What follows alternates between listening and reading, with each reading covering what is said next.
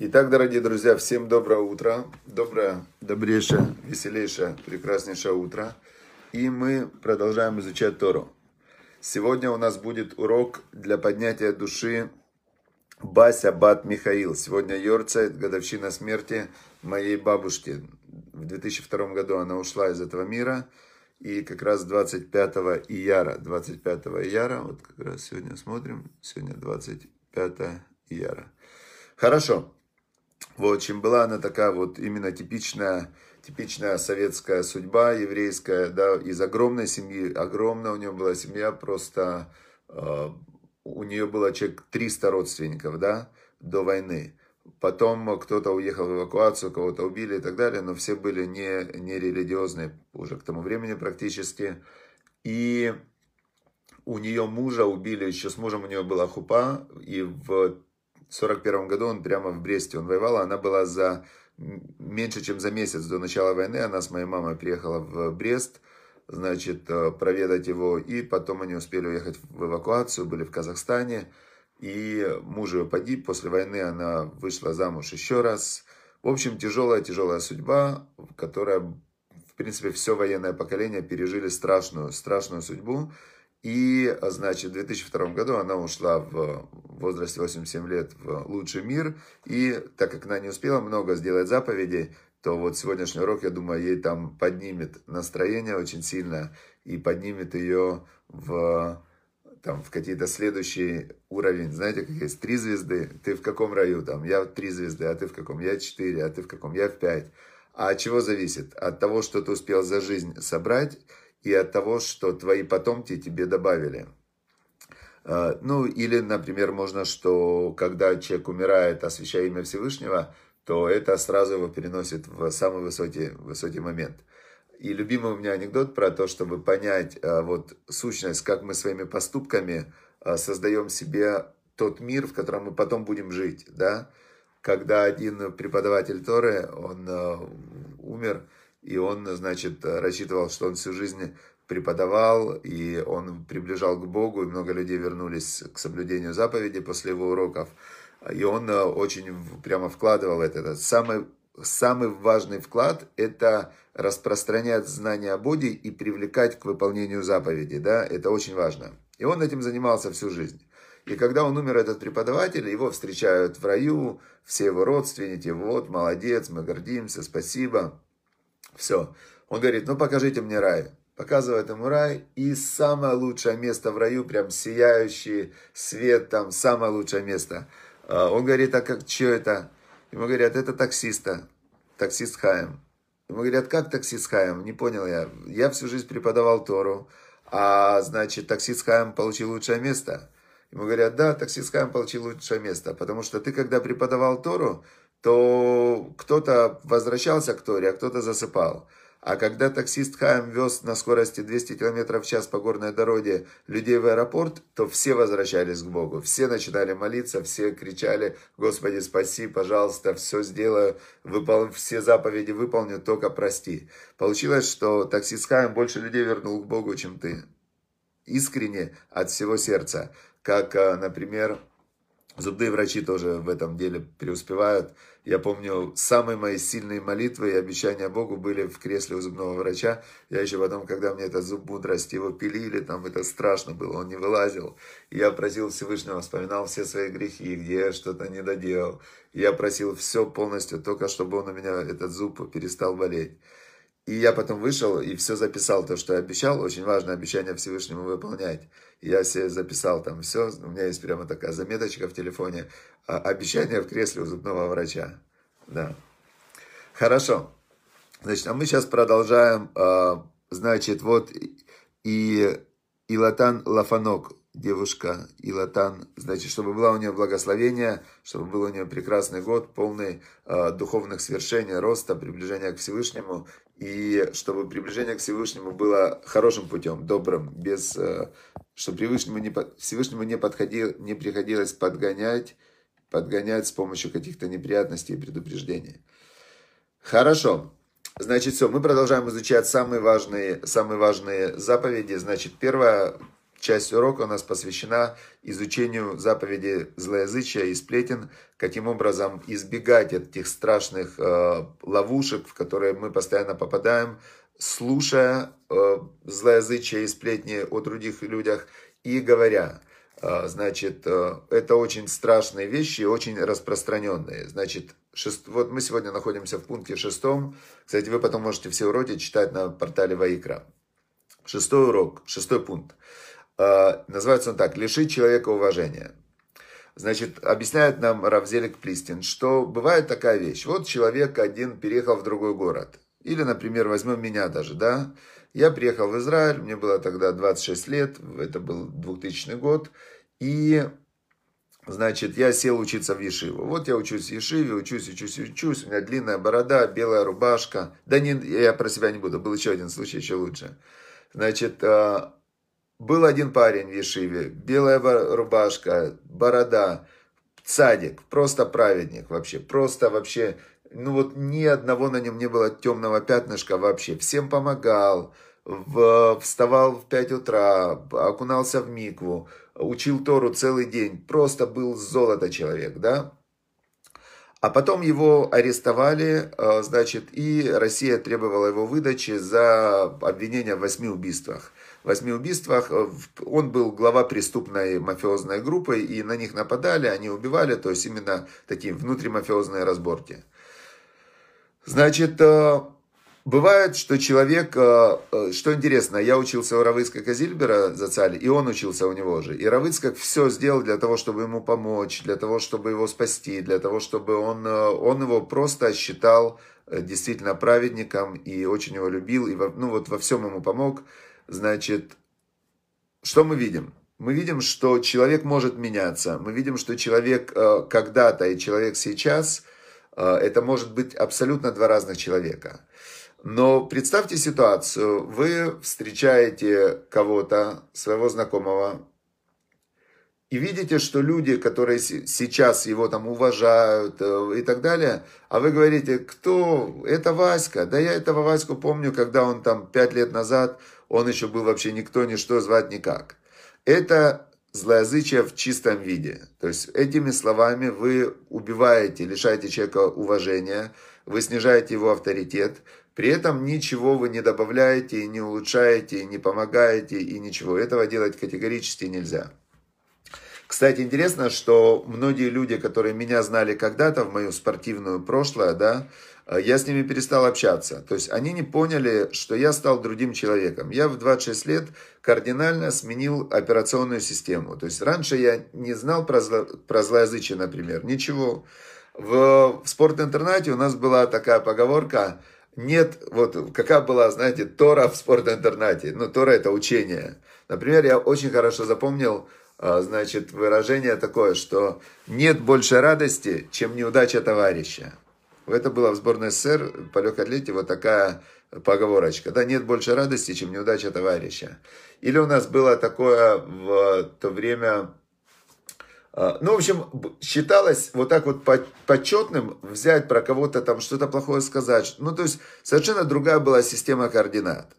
Теперь, когда я начал изучать Тору, и я принял решение внутреннее полностью поменять свое программное обеспечение, изменить полностью, кардинально свой подход к жизни, то есть вот эта вот система, что такое хорошо, что такое плохо, что можно, что нельзя, что правильно, что неправильно, я взял для себя и подумал, есть харьковский вариант, да, то, как э, случайно возникло, что я там воспитывался в этих школах там и так далее – есть э, вариант, э, там, какие-то книги, которые я читал в детстве, да, «Преступление и наказание», какие-то там «Войны и мир», Анны Каренины, там, какие-то, тоже какие-то люди пропихивали свою идеологию.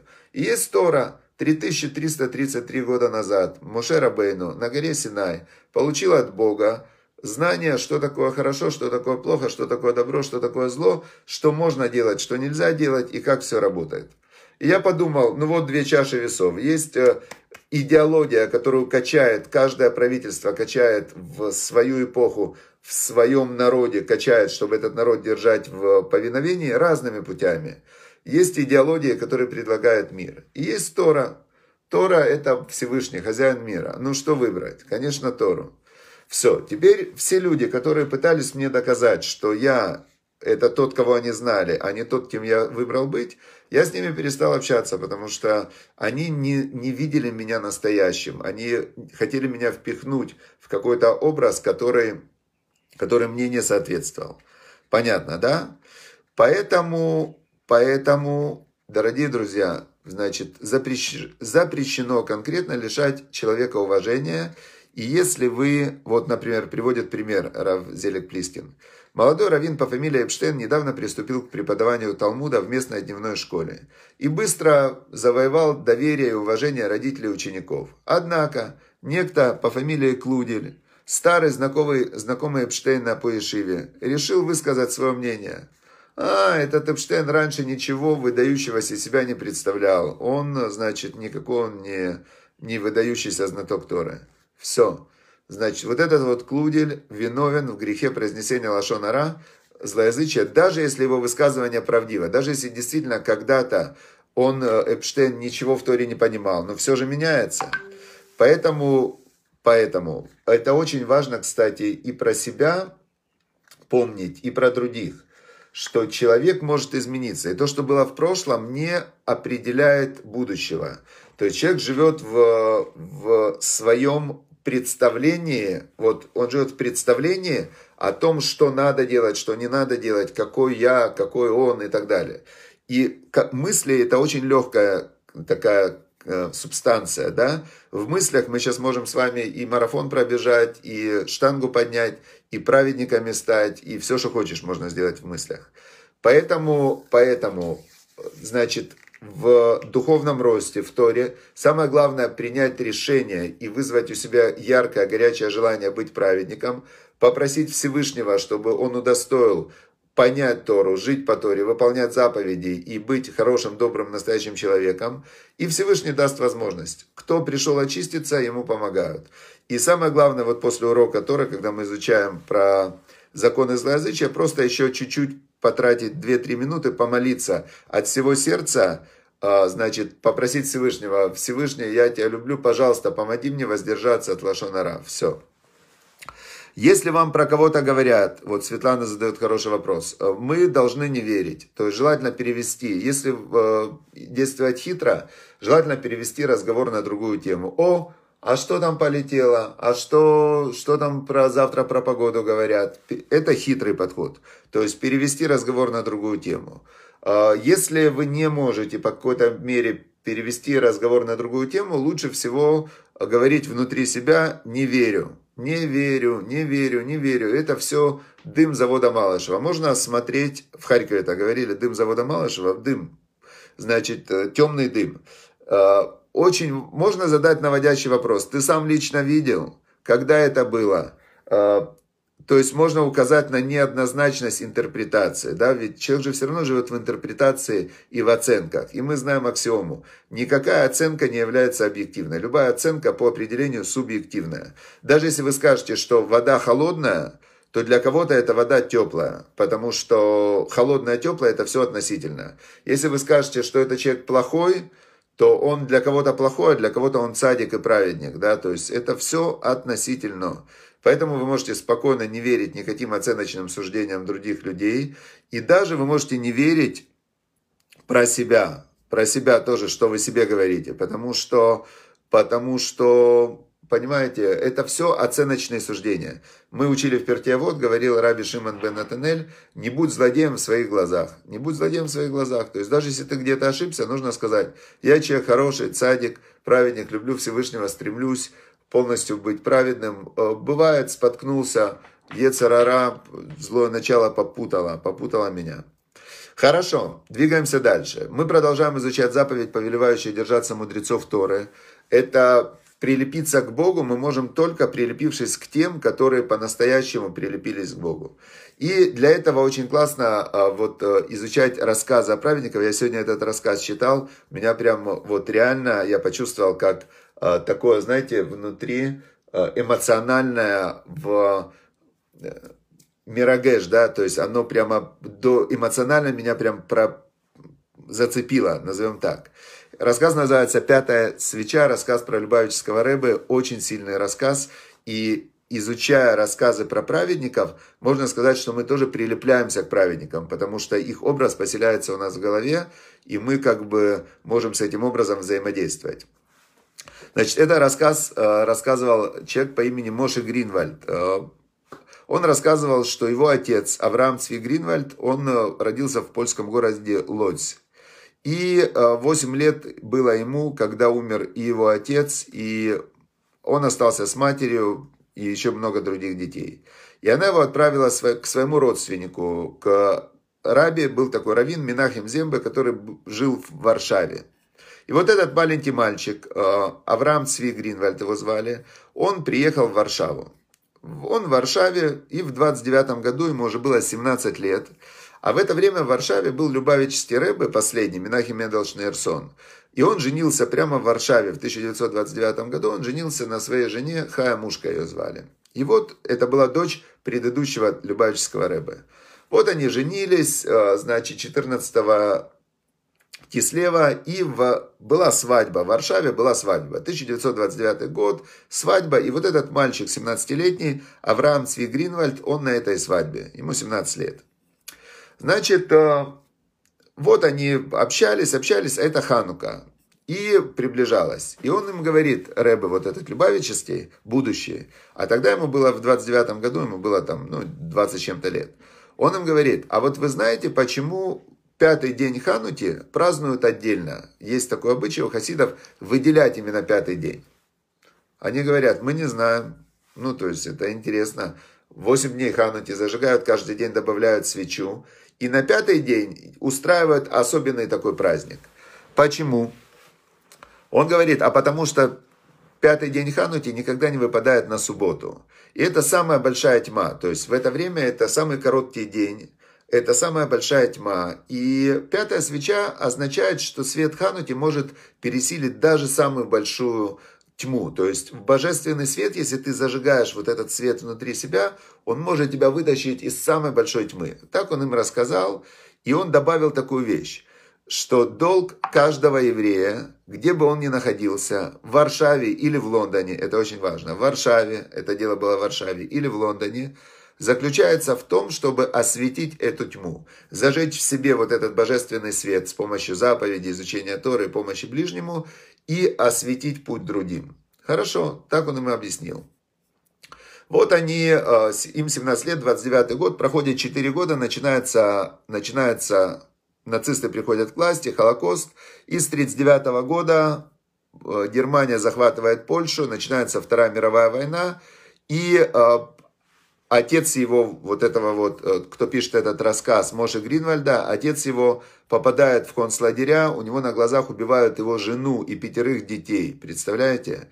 Убили на, у него на глазах, и он, сам он прошел концлагеря все эти, и вышел после войны полностью разбитый и сердцем, и душой, и телом. То есть у него убили, так вот, э, остался жив.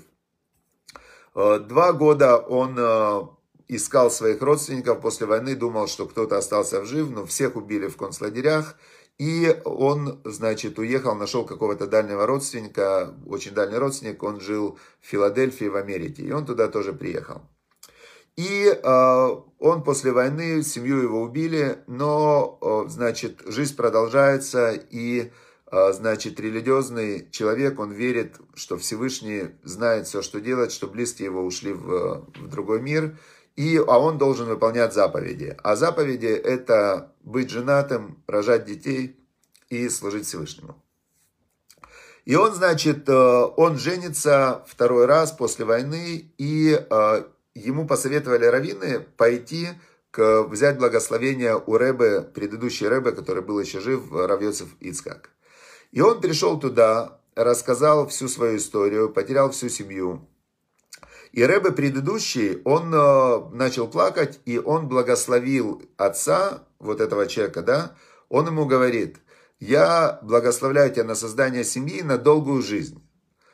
И тогда отец говорит, а вы знаете, я был у вашего сына на свадьбе, в, у, у зятя на свадьбе в Варшаве, у вашей дочери и зятя на свадьбе в Варшаве в 29 году. Тот ему говорит тогда Рэбе, если вы были на свадьбе, вам надо навестить его. И он пошел к, вниз, спустился в кабинет к Любавическому Рэбе. Он ему все это рассказал, рассказал подробности, как все было там и так далее. И, значит, и тут говорит Рэба ему, поскольку мой тесть, он вам сказал прийти ко мне, я вам расскажу сейчас одну очень важную вещь, запомните ее. И он ему говорит, и рассказывает ему еще раз слово в слово ту же самую историю про пятую свечу Хануки, что где бы ты ни был, нужно в себе зажечь этот свет, и, значит, он может осветить все вокруг. И он повторяет еще раз во время этого своего рассказа, или это Нью-Йорк, или Торонто, или это Лондон. То есть обязательно нужно зажечь в себе этот свет и осветить все вокруг себя. Хорошо. Отец, он услышал ту же историю, что слышал 20 лет назад во время свадьбы в Варшаве. И, значит, продолжается его жизнь, продолжается жизнь. Э, у него рождаются дети, вот родился вот этот вот во втором брате Моше Гринвальд, родился он во втором брате, и, э, значит, его отец, он живет, живет, живет, и как-то он приезжает, приезжает он как-то в, опять к Рэбе, уже это 80-й, 69-й год, уже Рэбе очень известный, все к нему приезжают за благословением, и он э, добивается у него аудиенции, приходит и говорит, э, скажите, говорит, э, значит, он пришел попросить какое-то благословение, а Рэбе его вспомнил и говорит, а вы помните наш с вами разговор? Помню, помню. Значит, все, они разговаривают, и Рэбе говорит, я сокращаю, вы потом прочтите, пожалуйста, этот рассказ полностью. Я сокращаю.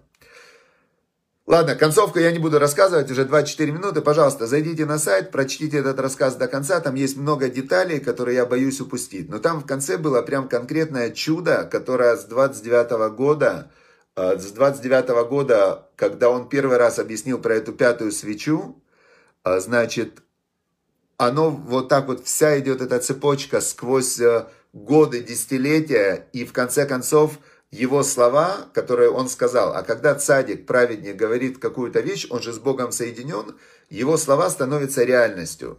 И через много-много-много десятилетий вот этот рассказ про пятую свечу, он создал невероятную в жизни ситуацию, которая, которая принесла много божественного света в мир. Пожалуйста, зайдите потом на сайт, будет ссылочка, и Посмотрите этот рассказ полностью. Я думаю, что вам в шаббат, если вы его кому-то расскажете, он принесет много пользы. Все, шаббат шалом. Для того, чтобы вам было удобнее, мы сейчас делаем э, в телеграм-канале, мы делаем рассылку всех уроков. Есть отдельная рассылочка аудио, можно слушать только аудио. Прям нажимаете из телеграма, и у вас начинает играть аудиоурок.